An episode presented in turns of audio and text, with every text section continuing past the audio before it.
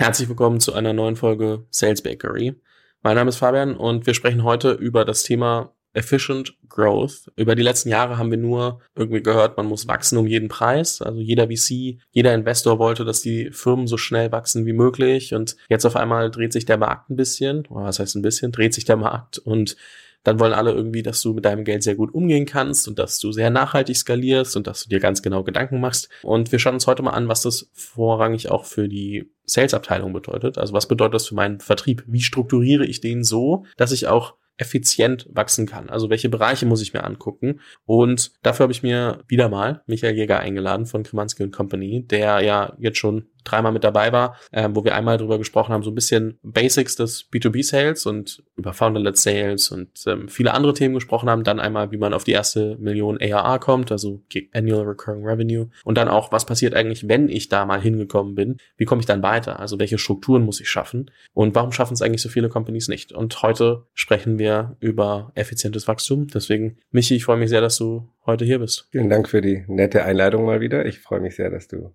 dass wir hier zusammen sind und freue mich auf den Austausch heute. Ich glaube, sehr spannendes Thema und sehr relevantes Thema gerade. Und ja, der Markt hat sich nicht ein bisschen gedreht, sondern ich glaube, würde sagen, radikal in sehr, sehr kurzer Zeit. Und das ist auch ein Thema, dem man erstmal umgehen muss. Ne? Es geht ja nicht nur darum, Strukturen zu verändern, sondern eigentlich auch das gesamte Mindset von Growth at all cost zu, äh, wie wachse ich denn jetzt ähm, effizient und ähm, kostenbedacht eigentlich, äh, umzustellen. Und das, das ist, glaube ich, eine Herausforderung. Auf der zweiten Seite, und das, glaube ich, muss man uns auch alle wieder in den Kopf rufen, dass kein Wachstum keine Option ist. Das heißt, sonst wird die nächste Finanzierungsrunde sehr herausfordernd. Und an diesen Metriken arbeiten wir viel mit unseren Kunden und deshalb glaube ich, dass es ein sehr spannendes Thema heute ist. Gleich mal anschließend, was seht ihr denn bei euren Kunden? Also wie verändern sich die Fragestellungen, die die Kunden mitbringen, wenn ihr mit denen arbeitet? Und was äh, verändern die gerade eigentlich in, inhaltlich bei sich? Faire Frage.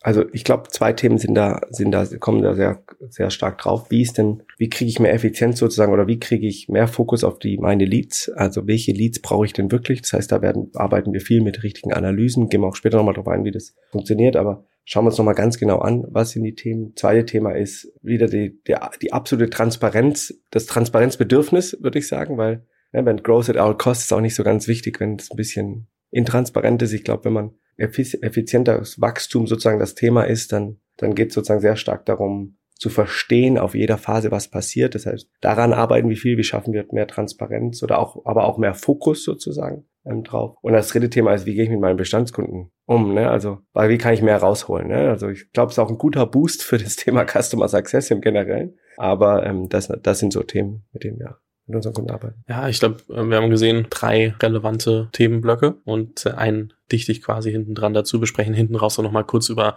was bedeutet das eigentlich für meine Teamkonstellation? Also, mhm. wann muss ich eigentlich jemand einstellen? Wie muss ich mal vielleicht meine Strukturen so ein bisschen anpassen, dass ich dem Ganzen gerecht werde? Das auf jeden Fall noch dazu. Aber ich würde sagen, wir fangen mal ganz, ganz vorne an und schauen uns an, okay, wen will ich eigentlich als Kunden haben? Also wie überdenke ich nochmal, welche Leads ich gerade wirklich brauche und was vielleicht auch nicht, weil ich glaube, in den letzten Jahren war schon so alles, was reinkommt oder alles, was geht, nehmen wir mal mit. So, ob wir da jetzt mal irgendwie ein bisschen mehr oder weniger Zeit für brauchen. Wie würdest du dir die Akquise, also die Kundenakquise und auch die, die Lead Generation jetzt anschauen in der aktuellen Phase? Wir haben ja das letzte Mal schon mal drüber gesprochen, über dieses ganze Analyse der, der ICP und der Segmente. Ich glaube, das ist hier nochmal ein ganz... ICP darfst du gerne nochmal äh, für alle, die Ideal jetzt Cust Ideal Customer Profile, ne? ist ja das, was ich mir setze, sozusagen mein potenzielles Target und dann gehe ich da einfach drauf. Meistens sind das sehr viele. Ja, und dann tage ich die über Marketing oder Outbound Sales etc. Und das will ich jetzt ein bisschen verändern. Das heißt, was will ich erstmal grundlegend verändern? Ich glaube, was hier sehr wichtig ist, ist eigentlich generell wichtig, aber bei Efficient Growth nochmal wichtiger, dass Marketing, Sales und Customer Success die gleiche Metrik als Ziel haben, ne? weil nicht Marketing viele Leads, Sales viele Deals und Customer Success Low Churn sich ja auch irgendwie contradicted, aber auch ineffizient sozusagen ist. Das heißt, wir setzen klare Metrik zum Beispiel auf, auf Wachstum, wir analysieren, fangen dann an mit einer Analyse, analysieren nochmal genau das ICP. Also wer ist denn mein Ideal Customer Profile? Mit wem habe ich denn bisher Deals gemacht? Also wer hat bei mir einen Vertrag unterschrieben? Ähm, ich analysiere auch nochmal, also ich gehe dann nochmal einen Schritt tiefer und, und, und analysiere, wo, wo, bei welchem dieser Kunden löse ich denn die größten Schmerzpunkte, Pain Points? Ja, also wo schaffe ich es am meisten zu lösen? Das heißt, wo ist der Need am größten? Hoffentlich kann ich das dann ein bisschen segmentieren in Industrie oder Größe und kann ähm, eine gewisse Anzahl von potenziellen Kunden da wieder oder kann zumindest priorisieren sozusagen. Ne? Also kann meine ICPs nochmal unterpriorisieren mit höherem Intent, mittlerem Intent, niedrigen Intent, ja.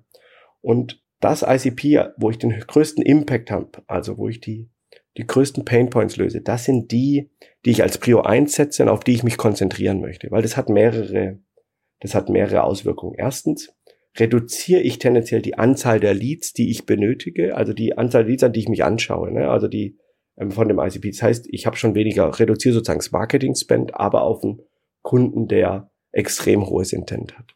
Zweite Seite, gehe ich davon aus, ich schaffe die, das Interesse von denen zu wecken, kommen die in meinen Sales Funnel mit wesentlich höheren Intent. Das heißt, die Erwartung dahinter ist, dass ich eine höhere Conversion in einer schnelleren Zeit auch habe. Das heißt, im gesamten Sales über jede Phase ähm, eigentlich schon effizienter bin. Ja, zumindest, sagen wir zumindest bis zum, bis zum SQL, also dem Sales Qualified Lead, ähm, dass das wesentlich schneller und effizienter ist und dass ich sozusagen weniger Leads für mehr oder weniger Leads brauche, um das Gleiche zu erreichen. Ja? Das heißt, ich spare Kosten auf der Marketingseite, ich spare Zeit und damit auch Kosten auf der, auf der, ähm, zumindest auf der SDA, also auf der Qualifika Qualifikationsseite, was dann später auch wieder einen Einfluss, wenn man aufs Hiring, ähm, auf, aufs Hiring, Hiring hat. Ja?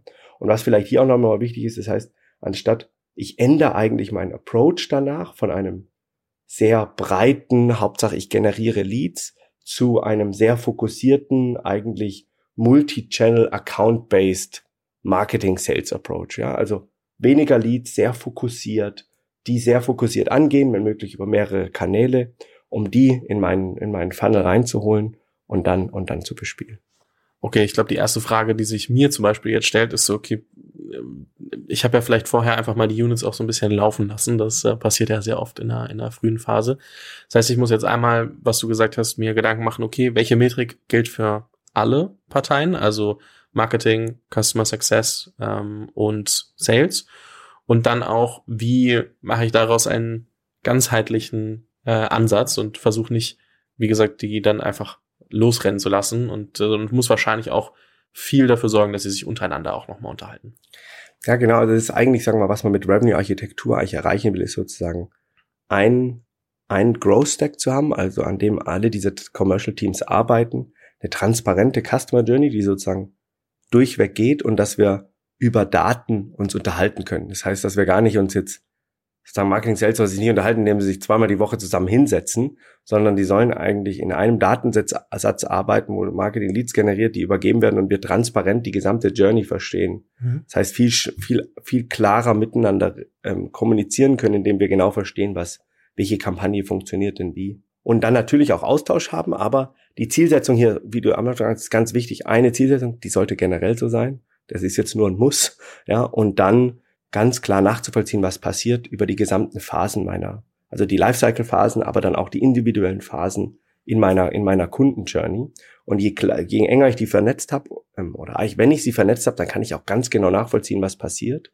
Äh, auch wenn die Marketing-Leads, kann ich zum Beispiel auch schon die Qualität checken, wenn, wenn ich an Sales übergeben habe und die die ersten zwei Tage diesen Lead anrufen und dann den Lead erreichen oder nicht erreichen, sehe ich schon eine hohe Qualität auf die Kampagne, anstatt wenn ich erst checke, ob wir denen ein Angebot geschickt haben oder closed haben, was tendenziell acht, zwölf oder sogar später erst zeitversetzt ist. Das heißt, ich muss genau checken über die Kundenjourney, über alle der drei großen Teams, was passiert und eigentlich in Realtime optimieren. Weil damit kann ich sehr genau herausfinden, gebe ich das falsche Geld. Also gebe ich das Geld, habe ich das auf den richtigen, auf die richtigen Kampagnen gesetzt. Das bedeutet ja auch, ich muss mir erstmal Gedanken machen, was eben genau die Zielsetzung ist. Das heißt, die Frage auch nochmal so, welche Zielsetzungen seht ihr denn bei Kunden und was, was empfiehlt ihr Kunden dann auch wirklich als einheitliche Metrik zu nehmen? Du hast vorhin mal Wachstum genannt. Ähm, ich kann mir vorstellen, dass man auch Leads nehmen kann, aber so was ist so das, was du sagst, okay, ähm, das ist wirklich die, let's say, KPI, auf die wir das alles runterbündeln? Ich sag mal, die Zielsetzung generell ist, ist extrem wichtig. Das sehen wir ganz oft, dass die eigentlich nicht besonders klar ist. Vor allem auch nach den Runden nicht klar ist, was muss ich eigentlich erreichen auf der Commercial KPI und Strukturseite, zum Beispiel um meine nächste Finanzierungsrunde zu bekommen, bis wann muss ich das erreichen. Da helfen wir auch ganz oft, das nochmal ganz, ganz, ganz scharf oder ganz klar zu schärfen, um dann alle Themen, also die Strategie, die Themen, an denen wir arbeiten, darauf zu fokussieren, aber auch alle Teams darauf zu fokussieren. Ich sage mal, am Ende reden wir ja viel über B2B SaaS auch. Ich ich sag mal, das Geld verdienen wir nicht, indem wir Deals closen im B2B SaaS, sondern wir verdienen das Geld mit dem Kunden, wenn wir ihn oder sie gut ongeboardet haben. Das heißt, da schon mal die Basis geschaffen haben, dass die happy sind, ähm, dann gut aktiviert haben. Das heißt wirklich in das, was sie jetzt gerade verkauft haben, wirklich, ähm, dass die Kunden und deren User sozusagen das, das nutzen und dann hinten raus sozusagen in der, dem Upsell, in dem wir genau das verstehen. Gehen wir auch nochmal später drauf ein. Das heißt, die Metrik viele Leads ist halt nur, um irgendwie Marktmacht zu bekommen, aber, aber meistens nicht genau das Richtige, ja, sondern Revenue ist meines Erachtens die, die beste Metrik beim Efficient Growth, weil ich, ich generiere nur Revenue mit, mit Leads, die wirklich hohen Intent haben, die passen. Ich generiere nur Revenue, die ich gut qualifiziert habe, wo ich auch einen, einen Pain Point, also einen Schmerzpunkt bei ihnen löse und denen ich wirklich helfe, ja, wo ich einen Impact habe.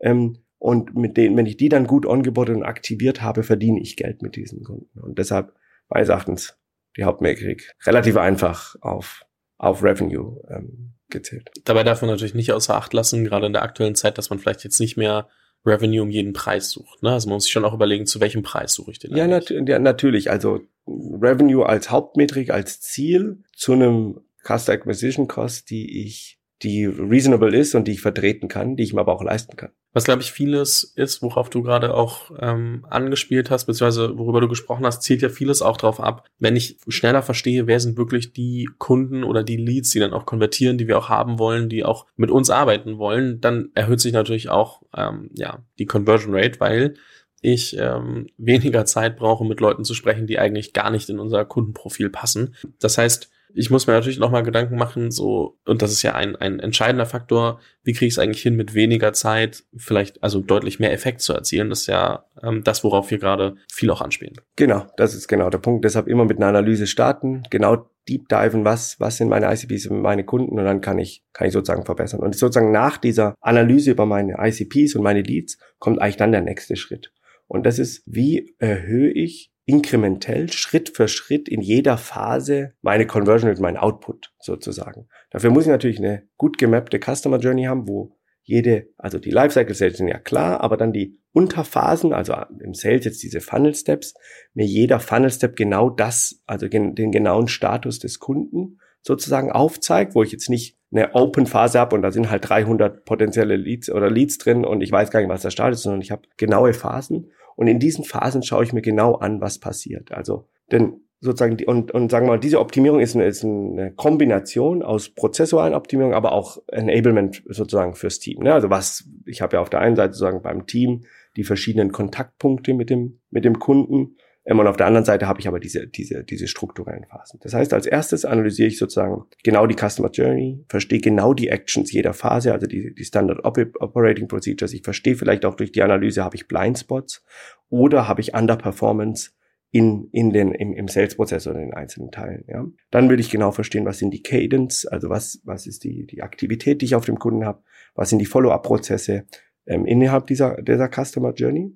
Und ähm, ich möchte genau verstehen, was sind das, was ist die Verhaltensweise der Segmente ähm, oder der ICPs oder der Untersegmente, wenn ich noch habe, bei denen ich einen Deal gewonnen habe die ich zur Unterschrift gewonnen habe. Wie haben die sich verhalten? Und weil ich habe ja, sagen wir mal, bei einem, einem ICP ähm, ähm, vielleicht 0 bis 50 K ARA und bei manchen vielleicht nochmal höher. Also ich habe unterschiedliches, tendenziell unterschiedliches Kundenverhalten auf, auf unterschiedliche ICPs. Und dann möchte ich genau auf dieses Verhalten meine Prozesse nochmal anpassen, ja, dass ich ganz verstanden, okay, hier habe ich Blindspots, die habe ich optimiert strukturell, damit ich genau verstehen kann, okay, hier habe ich einen Conversion Rate Drop. Warum denn? Wenn ich das nicht verstehe, ist das ein Blindspot, also muss ich gucken, habe ich da vielleicht mehr Steps, also brauche ich vielleicht nochmal einen extra Schritt oder eine extra Phase in dem Funnel.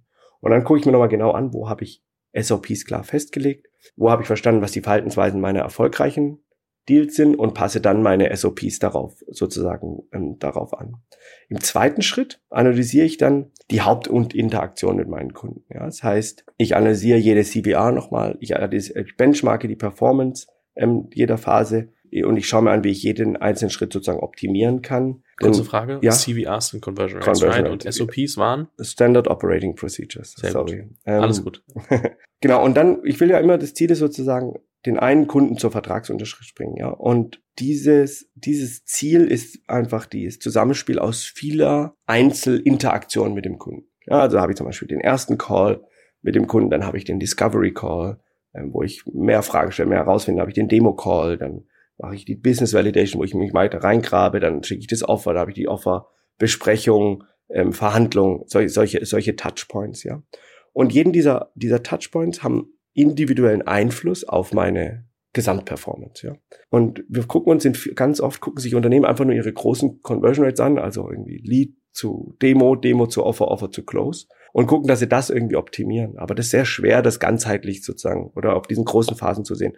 Und deshalb wollen wir uns jeden einzelnen Schritt angucken, jeden einzelnen Touchpoint angucken und jeden einzelnen dieser Touchpoints optimieren durch wie diese SOPs, also bessere Strukturen, klarere Follow-up-Prozesse, aber auch, was sage ich denn wann? Also Team Enablement, wann, welche, welche Frage stelle ich, welche Fragen sind wirklich wichtig, welche weniger wichtig, welche Informationen will ich sagen, wie erhöhe ich vielleicht aber auch die, die Art und Weise, wie ich kommuniziere, reduziere Füllwörter. Da kannst du mal drauf achten bei uns beiden, wenn wir M's sagen, das ist ein Füllwort ein Füllwort ähm, schafft, also strahlt ein bisschen Unsicherheit aus, auch wenn es relativ menschlich ist, Füllwörter zu haben. Aber je weniger du nutzt, desto mehr Sicherheit strahlst du aus. Je mehr Sicherheit desto ausstrahlst, desto höher ist das Vertrauen des Gegenüber. Deshalb haben wir oft sehr oft Füllwörter zählen drin, weil wir einfach solche Sachen reduzieren wollen, damit der Redefluss sozusagen höher ist. Aber jetzt stell dir vor, sagen wir mal, wir haben irgendwie fünf Interaktionen, die wir einzeln uns anschauen und jeder dieser einzelnen Interaktionen zwei, drei Prozent die Conversion Rate rausholen. Nur bei diesem einzelnen kleinen Schritt. Ja, was auf diese großen, was im ersten Blick gar nicht, sich gar nicht viel anfühlt. Aber durch, wenn wir diese Optimierung dieser einzelnen Schritte wirklich gut machen und diese zwei, drei Prozent rausholen, können wir relativ schnell fünf bis zehn Prozent Gesamtconversion rausholen, was einen enormen Einfluss auf dein gesamtes Business hat, ja. Und das ist, glaube ich, das ist, glaube ich, ähm, ganz, ganz wichtig. Das heißt, die Gespräche optimieren, dann auch vielleicht auch nochmal analysieren. Ein Punkt, den ich vergessen habe, ähm, haben wir Sales Methodologies, die wir nutzen? Also nutzen wir auch die richtigen Methodologien bei den einzelnen Phasen, ne? also in der Qualifizierung ähm, etc. Ja, und ähm, werden die gut vollumfänglich auch beim Team eingesetzt. Das heißt, ist jedes Teammitglied sozusagen enabled. Wenn nicht, da auch nochmal schauen, ähm, können wir durch einen Trainer sozusagen. Wie ähm, finde ich denn raus, ob ich die richtigen nutze? Ja, muss aber gucken, was ist der Fokus zu welcher, zu welcher, welcher Methodologie und wann, wann brauche ich die und das, das kann man dann mappen. Also es gibt sehr viele Informationen. Ähm, und dann sozusagen hier darauf ganz klar fokussieren, wie kann ich das Team wirklich enablen, besser in den einzelnen Schritten zu gehen. Weil, und das ist wirklich nochmal ganz wichtig, aber ich mich wiederhole, jeder einzelne Touchpoint zählt auf die Conversion des Kunden drauf ein. Ja? Und deshalb ist es auch wichtig, sich jeden genau anzuschauen. Okay, also wir merken, Conversion Rate äh, optimieren ist gar nicht so einfach. Man muss sich sehr vieles anschauen, aber wir, wir merken auch ein Muster bei allen Themen, die wir über die letzten Male auch besprochen haben. Ich gucke mir erst an, sehr klare Analyse, wo stehe ich gerade eigentlich und schaue dann, okay, wo kann ich teilweise inkrementell, teilweise größere Sachen optimieren, verändern, die dann dazu führen können, dass der ganze Prozess äh, besser läuft. Und hier haben wir eben einige Punkte, äh, die man sich anschauen muss, ähm, vor allem die einzelnen Phasen äh, und die einzelnen Touchpoints, um dann zu verstehen, okay, wo können wir hier noch was verändern, wo können wir hier noch was rausholen, um dann ein Gesamtergebnis zu schaffen, was einfach fünf, zehn oder vielleicht noch viel höher ähm, besser oder viel, viel mehr Prozent besser ist als das, was wir vorher hatten. Was insgesamt alles dazu ähm, ja, eins drauf einzahlt, dass wir einfach weniger Zeit für denselben Umsatz brauchen, ähm, in, in ganz plakativer Sprache gesprochen. Genau, und das ist halt jetzt wirklich genau wichtig in der Phase, in der man auf sein Geld achten muss, dass man sich darauf fokussiert, sozusagen alle Mitarbeitenden effizient zu haben, aber auch die Touchpoints sehr effizient zu haben. Ich meine, jetzt sind Startups nicht die einzigen, die von der aktuellen Marktlage betroffen sind, sind ja auch die Kunden oder die potenziellen Kunden, die sagen, hey du, ich meine hier, wir haben äh, steigende Preise hier, wir haben da, wir haben überall und die wahrscheinlich auch ein bisschen mehr versuchen zu verhandeln und ähm, oft, äh, glaube ich, in den letzten äh, Monaten und Jahren war man einfach so, ja komm, Hauptsache wir closen ihn jetzt einfach und machen dann was draus. Wie ist deine Meinung dazu? Ja, zu Discount, wie du ja weißt, habe ich eine sehr, sehr sehr große Meinung. Ich glaube, dass wir viel zu viel Discounts geben. Wir sehen extrem viele Discounts in den ganzen, in den ganzen Teams und wir müssen, glaube ich, eine Sache vor allem im SaaS-Bereich sehr wichtig verstehen. Ähm, Im SaaS wird nicht über Preis verkauft, sondern über Impact. Das heißt, wenn ich darstellen kann, wie viel Impact ich habe, ist der Preis eigentlich nicht so relevant. Ähm, vor allem, wenn ich ihn in Perspektive setzen kann.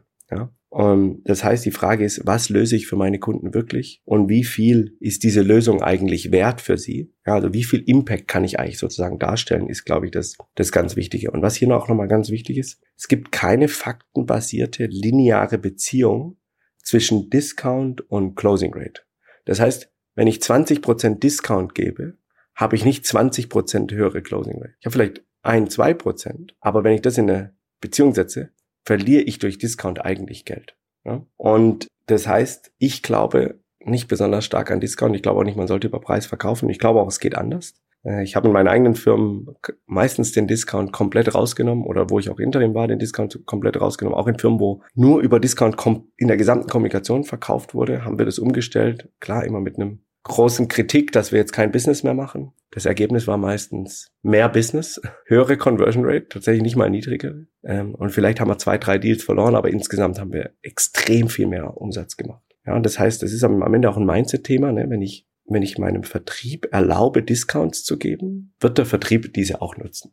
Ja, weil das, wenn ich das glaube, dass das die richtige Variante oder das ist die, dann, dann werde ich es auch nutzen. Das heißt, ich würde sozusagen ganz stark die Möglichkeit, Discounts zu geben, zu reduzieren. Ja, das heißt, das ist mal im ersten Schritt. Das heißt, es sollte keine Discounts geben. Und falls wir Discounts geben müssen, dann nur, wenn wir etwas dafür bekommen. Das heißt, es ist immer ein Give-and-Take-Game. Ich gebe nicht einfach so einen Discount raus.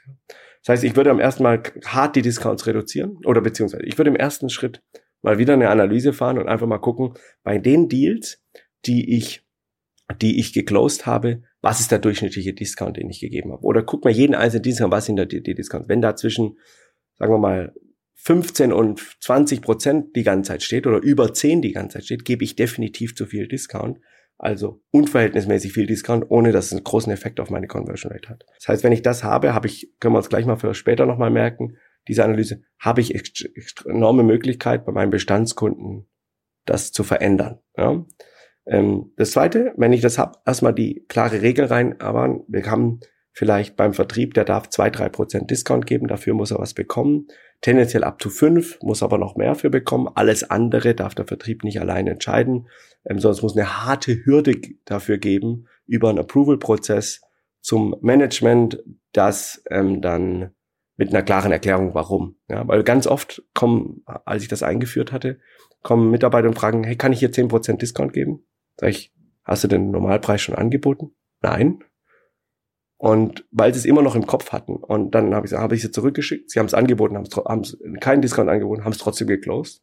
Und wenn der Kunde dann Nein sagt, kann ich ja immer noch sagen, hey, ich das verstanden, dass es der Preis ist, den ihr braucht. Ich kann das leider selber nicht entscheiden. Ich muss mit meinem Management drüber reden. Let me get back to you. Ja, und dann ist da, jeder wird es, wird es verstehen. Der wird nicht einfach so, so Nein sagen wenn der Intent hoch ist, wollen die das Produkt. Ja? Nur wenn der Intent, der Intent, also der Impact extrem niedrig ist, wollen sie das Produkt nicht. Lass mich da mal ganz kurz einhaken, ja. weil gerade im so Lower-Price-Segment, im Niedrig-Preis-Segment der B2B SaaS ist es ja oft so, dass du, genau, dein Monatspaket hast und dann irgendwie da, da ist es jetzt auch kein, kein harter B2B Sales Approach, ne? weil das sind ja dann die Sachen, die ich Self-Service abschließe. Und da werde ich dann irgendwie, kriege ich ja oft irgendwie 10 bis 20 Prozent Discount, wenn ich zum Beispiel den Jahresvertrag nehme, äh, weil man irgendwie Ne, also typisch so dieses, äh, was man dem Kunden sagt, zwei Monate kostenlos oder so. Trifft das jetzt, also trifft das dann äh, dementsprechend vorrangig auf die, auf die ähm, Deals zu, wo ich wirklich Verträge verhandle. Also auch wenn ich zum Beispiel, ich meine, das kennt ja jeder, der dann irgendwie als Organisation groß genug wird. Du verhandelst ja auch irgendwann mit einem Google Cloud oder einem AWS oder all den anderen verhandelst du ja auch deine Verträge und skalierst im Normalfall nicht einfach nur mit den mit den äh, Seats mit, die, die pro Mitarbeiter, die du brauchst. Zählt das eher auf die wirklich großen Verträge oder zählt das auch, wenn ich das auf meiner Website schon anbiete und ein Niedrigpreis-Thema ähm, habe? Also ich würde sagen, es zählt erstmal im Generellen. Mhm. Da natürlich kannst du im B2C viel mehr über Preis locken. Im B2B würde ich, vor allem im SaaS-Bereich, würde ich das nicht tun. Vor allem, man darf ja nicht vergessen, die Vertragslänge ist ja schon der Discount. Ne? Also früher gab es Software als On-Premise, ein Preis, das hat dann, keine Ahnung, 100.000 Euro gekostet dann haben wir jetzt Vertrags, keine Ahnung, Monatsbasisverträge und jetzt kostet mich das halt, das ist ja sozusagen der Discount ne, in diesem, diesem Preismodell. Wenn ich jetzt von Monat auf ein Jahr mache und du musst vorab diesen Jahr bezahlen, dann kriegst du ja was dafür. Das heißt, das ist ein, ein Trade, mhm. ja. Sag, hey, mein Monatspreis ist folgender, Jahrespreis kriegst du zehn Prozent Discount, ähm, beziehungsweise reduziert sich um zehn Prozent, aber du zahlst dafür, schließt für ein Jahr ab, ich habe mehr Sicherheit, kriege ich das erste dafür oder das zweite ist, du zahlst vorab kriege ich nochmal was dafür. Das heißt, ich habe was, was, ähm, was, was sozusagen gegeben. Ich würde sagen, ja, dass, wenn ich mit Discount schon direkt anfange, was heißt das denn für mein Produkt? Das reduziert doch sofort den Wert des Produktes. Und wenn der Preis die einzige Verhandlungsmöglichkeit ist oder die einzige Art, wie ich sozusagen verkaufe, glaube ich nicht, dass es besonders beneficial ist. Und ich glaube nicht, wie gesagt, auch diese 20% Discount, wenn man es ohne macht, dass dann 20% die Conversion nach hinten äh, zurückgeht, ja? sondern ähm, dass das, dass das, ähm, dass das nicht so eine Abhängigkeit ist. Und ich verstehe natürlich, dass ein Anreiz, wir, vor allem wir Deutschen ja sehr preissensitiv sind, äh, dass es sich schon, dass man einen Anreiz geben kann, aber ne, man kann ja auch zum Beispiel zwei Prozent Konto für Payment Upfront oder ähm, du hast einen Jahresvertrag, der kostet X und äh, wenn du drei Jahre unterschreibst, dann kriegst du fünf Prozent oder zehn Prozent ähm, drauf. Dann hast, hast du denen was angeboten, sie, sie geben dir was zurück. Ja? Oder wenn ich das Angebot verschicke, dann gebe ich ihnen sagen, hey, guck mal, ich verstehe, dass du einen, einen Discount brauchst. Ich gebe dir drei Prozent auf den Gesamtpreis, äh, wenn du in den nächsten vier Wochen unterschreibst, weil das bringt, das bringt mir was. Ja, das, das ist dann wieder so ein, so, so was. Oder ich gebe dir, wenn ich gerade in der Growth-Phase bin und so auch nicht so viel Geld, ich gebe dir im, für jeden für jeden Kunden, den du mir vorstellst, relevanten Kunden, den du mir vorstellst, in den nächsten drei Monaten, reduziere ich deinen Preis um jeweils ein Prozent. Ja, dann kriegst du auf einmal, weil der hat gekauft und recommended, hat glaubt an dein Produkt. Das heißt, gibt dir sowieso dein Produkt nochmal eine gewisse, eine gewisse sozusagen Wertigkeit, plus du kannst dann reduzieren. Hast du auch wieder Anreiz gehabt. Das ist wahrscheinlich das Schwierigste mit der Recommendation. Wenn du das hingekriegt hast, dann ist natürlich mega nice. Ja. Ähm, und das kann man, oder was man auch nochmal machen kann, ist zum Beispiel Add-ons oben drauf geben. Du hast halt ein Produkt und hast nochmal drei Möglichkeiten, wo du extra kannst, sagst, guck mal, ich kann dir den Preis nicht reduzieren, aber ich kann dir das Datenpaket hier noch umsonst oben drauf geben. Ja, dann ist es nicht so der harte Preis, den du verhandelst. Ja, weil wir haben im Kopf, dass einfach ähm, Discounts immer funktionieren und wir haben im Kopf, ohne Discounts können wir nicht verkaufen. Und ich glaube, das, daran glaube ich wirklich gar nicht. Und ich glaube auch, ja, dass wir uns immer wieder im Kopf halten müssen. Das SaaS-Angebot ist ja der Discount. Also die monatliche Zahlung, das jährliche Zahlung ist schon der Discount gegenüber dem früheren Art äh, zu verkaufen. Mhm. Okay, verstanden. Ich habe es oft, dass wenn ich äh, Podcast-Werbung oder allgemein über Sponsoring spreche oder jetzt auch äh, anfange, Events zu machen, ähm, so kleinere und, und da Leute zusammenzubringen, dass dann oft kommt, ja, wir haben, also da ist dann eher so ein, ich stelle mir Budget X vor und die sagen Budget Y. Also meistens kommen die nicht und sagen, wir wollen X Euro bei dir ausgeben, sondern ich sage, okay, ihr könnt das grob machen, also als Range und dann sagen, ja, wir wollen über das Thema sprechen. Dann sage ich, da ist das normale Paket, sieht so und so aus. Und die so, ah, hm, wir können aber nicht das, wir brauchen das irgendwie für das und das Geld und äh, dann ist es immer ganz spannend, weil ich dann auch überlege, so was, also ich versuche immer einfach dann Leistung rauszunehmen aus den Paketen, äh, um dann mich da, um da hinzukommen, um dann nicht zu sagen, ich verhandle den Preis für genau dasselbe Angebot, aber es ist gar nicht so einfach. Man erwischt sich dann schon und denkt so, ah, hm, okay, vielleicht sollte ich das machen und nicht. Sofort im Kopf, dass man einen Discount gibt, ne? Man, man erwartet es ja irgendwie auch selber, aber wirklich in mehreren Firmen ausprobiert und wir haben nie gemeint, dass wir Discount rausgenommen haben sondern es war immer, immer sehr positiv. Es gibt mehr Wertigkeit und ich glaube zum Beispiel Leistung rausnehmen ist ein Thema oder das verlängere Planen ähm, oder das Paketieren. Äh, das sind alle so Themen. Ich würde nicht als erste Möglichkeit den Preis sehen. Du hast ja gesagt, okay, ähm, man verdient ja im B2B SaaS nicht das Geld mit dem Kunden closen, sondern vielmehr mit, sagen wir mal, Land and Expand, also wirklich dafür zu sorgen, dass der Kunde langfristig bleibt und dann aber auch nach und nach weiter innerhalb der Verträge wächst und, und ob, also und man quasi mit dem Kunden mitwächst. Ähm, dementsprechend, worauf achte ich? Also wie kriege ich es hin, dass ich am Ende äh, den Customer Lifetime Value, also und äh, das andere Wort, was man sucht, ist Net Revenue Retention, NRR, ähm, dass ich das hinkriege, dass ich da wachse, weil ähm, was mir aufgefallen ist, ist, dass ich das auch schon sehr schnell in irgendwelchen Finanzierungsrunden angeguckt wird und wenn du das nicht liefern kannst, dann überlegen die sich halt auch alle zweimal, ob sie bei dir nochmal Geld reinstecken wollen. Ja, absolut. Also ich glaube, vor allem in Europa sehr stark vergessen wir immer, dass, dass das Geld äh, nach dem Closed One erst verdient wird. Wir sehen zum Beispiel Management-Meetings, die eine Stunde lang gehen, da wird 50 Minuten über Akquise gesprochen. Ähm, überspitzt gesagt fünf Minuten Pause gemacht und dann fünf Minuten noch Customer Success und Bestandskunden gemacht. sehen wir auch in der Organisationsstruktur wir hiren Marketing und Sales und irgendwann dann vielleicht Customer Success hat man, glaube ich, in den letzten, in den letzten ähm, Podcasts auch schon mal, dass es sehr wichtig ist. also was, was würde ich machen? Ich glaube, um das zu hören, ich würde, wie gesagt, auch mal wieder, hatte ich vorhin ja schon erwähnt, in der Analyse angucken, was, wer sind meine aktuellen Kunden? Ähm, wie viel Discount habe ich bei denen gegeben? Welche sind, sind about to renew, also welche sind, sind da, sind, sind, haben bald wieder eine Vertragsverlängerung vor sich? Und bei welchem Kunden löse ich welche Schmerzpunkte? Das heißt, wie viel Impact habe ich bei den Kunden eigentlich? Ja, dass man das, das sich einmal anschaut, würde aber zweitens auch gucken, wie gut war das Onboarding bei den Kunden? Also wie ist die, der NPS bei den Kunden? Wie gut war die Aktivierung? Ähm, wie ist es generell strukturiert bei mir? Ein gutes Onboarding, Aktivierung sind auch zwei verschiedene Themen. Ähm, und, und wie gut, wie gut hat das sozusagen ähm, passiert? Generell kann man ja über die Net Revenue Retention die Kalkulation machen oder wenn man Customer Success ähm, sozusagen so aufgebaut hat, dass sie Onboarding und Aktivierung machen und nicht Upsell, was eigentlich in der idealen Welt, hast sozusagen die Account Executives, die New Business machen, Customer Success, Onboarding und Activation und eigentlich nicht den Upsell, sondern das ein Account Manager macht, der dann auf strategischer Basis arbeitet und Customer Success arbeitet mit den operativen Leuten. Ja, dann würde man beim Customer Success sozusagen die Gross ähm, Revenue Retention kalkulieren. Ja, die geht dann bis maximal 100. Da ist da wird es irgendwie so, wenn das richtig gut ist, bei so 90 liegen. Und wenn die Net Revenue Retention mit Upsell ist, dann geht die weit, äh, geht die, also sollte sie auf jeden Fall über 100 liegen, sonst hast du sozusagen das ist ja die, sozusagen die Aktivierung, ähm, ähm, die, das Upsell mit reingerechnet. Wenn die unter 100 liegt, dann dann sollte sie sehr stark reingehen. Wenn ja. man sich an der ja. Börse anguckt, dann sind die Werte, wonach gezielt wird, es liegt bei so 130 Prozent. Genau. Also du willst schon, dass du irgendwie da wirklich weiterkommst weiter, und weiter wächst. Genau, weil du darfst nicht die Net Revenue Return, das ist das Geld, wo du das Geld verdienst, ne? Und deshalb das sollte bei sollte genau bei 120, 130 sollte es schon liegen. Wenn es unter 100 liegt, hast du auf jeden Fall ein Problem. Ähm, was soll ich sonst noch machen? Ich würde regelmäßig strukturierte C-Set oder Net Promoter Score Service machen, dass ich immer verstehe, wo ist, wo ist der, wie ist das Happiness-Faktor meiner Kunden. C-Set ist ein Customer Satisfaction. Customer, Customer Satisfaction.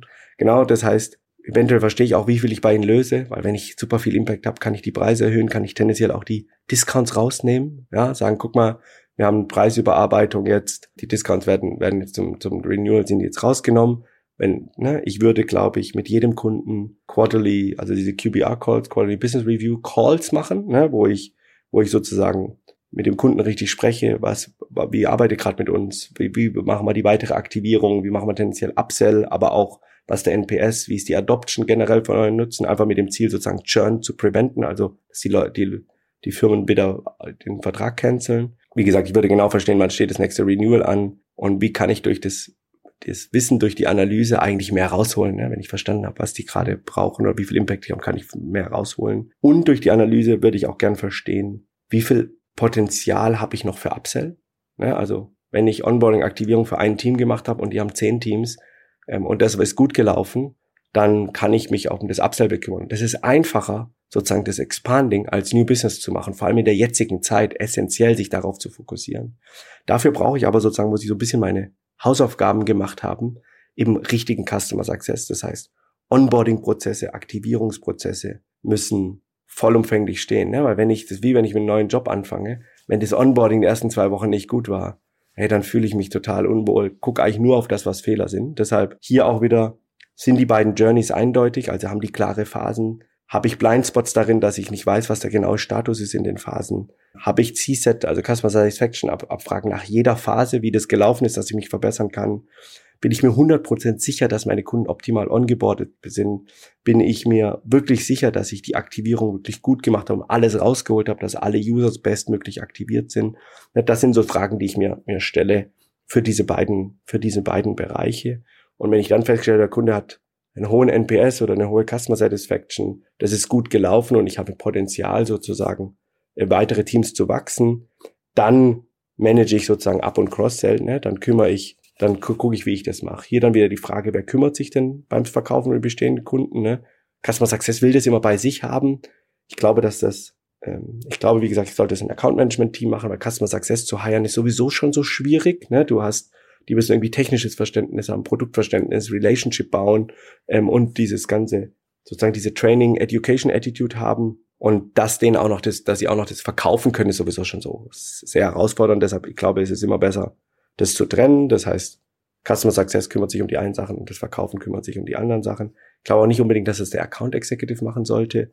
Ähm, außer in kleinen Teams, da ist es dann okay, aber der Account Executive ein neues Business reinholen. Das ist auch ganz wichtig, dass, dass der die Account Executive das macht, ja.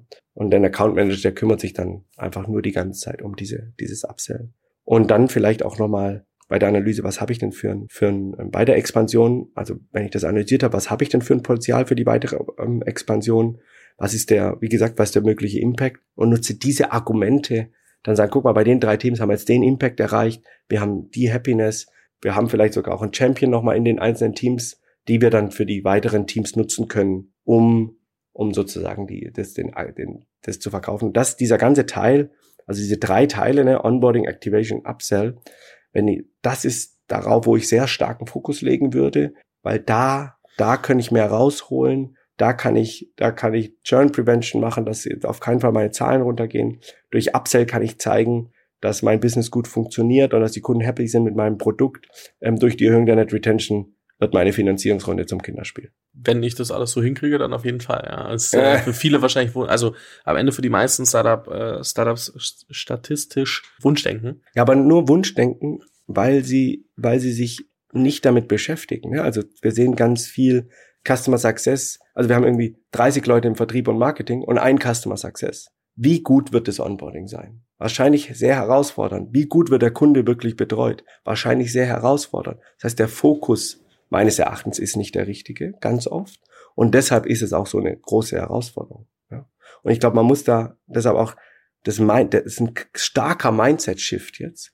Ähm, nicht nur in der Akquise mit dem Efficient Growth, sondern meines Erachtens auch im generellen im Unternehmen sollte sehr viel mehr Fokus auf ein ordentliches Customer Success gelegt werden. Das heißt, wie würdest du die Teamplanung machen? Also wenn du sagst äh, Account Executive, Account Manager und und und äh, Customer Success, also wie würdest du das so grob mal dir überlegen, was brauche ich eigentlich? Also wie komme ich da auf den grünen Zweig? Von den, von den Zahlen meinst du, also ja, wie viel also du brauchst? Es hängt so ein bisschen davon ab. Allgemein von der Planung. Es muss ja. nicht mal die genaue Zahlenverteilung nee, sein, sondern wie gehe ich da überhaupt ran, dass ich all das, was wir besprochen haben, umsetzen kann und dann aber auch parallel mitskalieren kann.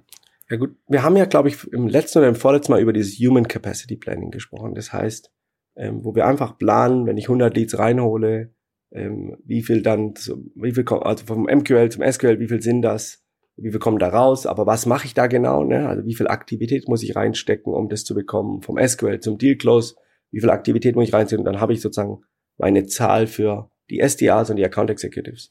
Und das gleiche mache ich dann aber auf der anderen Seite. Ne? Ähm, das heißt, ich habe ja den Funnel zu Close und dann öffnet sich der Funnel wieder zur, zur Expansion. Das heißt, ich weiß von meiner theoretischen Planung natürlich, wie viele Deals da rauskommen. Ich habe dann geplant, meine Standard Operating Procedures für für das Onboarding, das heißt, wie viele Steps muss ich machen, wie viel Zeit kostet das, ähm, für die Aktivierung, wie viele Steps muss ich ungefähr machen, wie zeigen wir vielleicht auch nochmal segmentabhängig, wenn es ein kleiner Kunde ist, wahrscheinlich weniger und ein größerer Kunde mehr. Und plane das genauso, wie viel Zeit kostet mich das, wie viel nehme ich vielleicht, plane ich auch vielleicht nochmal für Buffer, für sonstige Fragen des Kunden oder Kundenbetreuung oder so mit rein. Ich sage mal, zukünftig sollte im großen Unternehmen jetzt zum Beispiel, die sehr technisch geht, dann Customer Service und inhaltlich gehen dann Customer Success. Aber ich plane wirklich eigentlich die Journey genau an, sozusagen andersrum wieder, wieder durch. Ne? Wie, wie, was sind die Steps, was sind die SOPs, wie lang dauert das? Und über welchen Zeitraum und mache dann eigentlich wieder eine Capacity-Planung auf der anderen Seite. Und dann kann ich auch genau feststellen, was ich eigentlich brauche, anstatt halt irgendwann, wenn der Customer Success die eine oder zwei Personen so weint, sagt, ich schaff's nicht mehr und fünf Kunden abspringen, dann erst sagen, okay, ich heiere jetzt mehr. Ja, einfach proaktiv, aktiv das aussteuern. Äh, das ist ein bisschen mein Credo. Ich würde sagen, wenn wir das jetzt noch versuchen, irgendwie noch tiefer reinzugehen, dann werden wir noch eine Stunde sprechen. Ähm, ich, würd, ich glaube, wir haben damit einmal einen sehr guten Überblick geschaffen, was müssen wir eigentlich ähm, beachten, um effizient wachsen zu können und den aktuellen Marktbedingungen auch gerecht zu werden. Also was wird eigentlich gerade von mir erwartet? Wie gehe ich damit um und sichere mir dann auch eine Finanzierung äh, im Anschluss? Was glaube ich, dass der das relevanteste Thema ist. Wer da tiefer eintauchen möchte, würde oder verlängert sozusagen mein mein Lifetime. Mein, mein Runway, weil ich Runway, mehr Geld genau. verdiene. Das stimmt auch. Ja. Ähm, wer da tiefer eintauchen möchte, ähm, kann gerne auf eure Website gehen oder die auf LinkedIn direkt schreiben und dann ähm, unterhaltet ihr euch mal über die ähm, Themen im Detail, weil wir können ja hier auch leider dann noch nicht immer die Cases im Detail durchdiskutieren. Erstens wollen das die Startups nicht, weil sie dann nicht rausrücken wollen, was eigentlich die Probleme sind. Muss ja immer alles gut aussehen. Und äh, zweitens äh, ist es super schwer, alle, alle Use Cases und, und, und alle verschiedenen Industries und, und Geschäftsmodelle abzudecken. Dementsprechend, ähm, ich verlinke natürlich sowohl dein LinkedIn als auch eure Website nochmal und äh, dort könnt ihr, je nachdem, wie es euch lieber ist, ähm, einen Termin buchen. Natürlich gibt's auch wieder eine Checklist zu dem Ganzen, was wir hier gerade besprochen haben. Findet ihr auch in den Show Notes. Und ja, ich glaube, damit haben wir erstmal hier mit, mit äh, dieser Folge wirklich einen ganz guten Rahmen geschaffen. Und äh, der wird wahrscheinlich jetzt erstmal eine ganze Weile Gültigkeit behalten, weil selbst wenn der Markt wieder anziehen sollte, würde ich das beibehalten. Genau, das ist ja einfach, ja, das sind eigentlich Maßnahmen, die dir verhelfen, dein, dein Unternehmen aktiv zu steuern. Ja, zu verstehen, was passiert, aktiv zu steuern, anstatt eigentlich blind ähm, auf alles drauf zu schießen, was sich irgendwie bewegt. Und eigentlich ist ja auch so, ne, dass man, wenn man ein Unternehmen jetzt sagen wir mal ohne VC-Geld sozusagen finanziert, dann müsst, bleibt gar keine andere Wahl, weil man gar nicht genug Geld hat, dass man das macht. Das heißt, es sind sehr starke Maßnahmen, dass du wirklich zum Business Owner wirst ähm, und wirklich verstehst, was was passiert.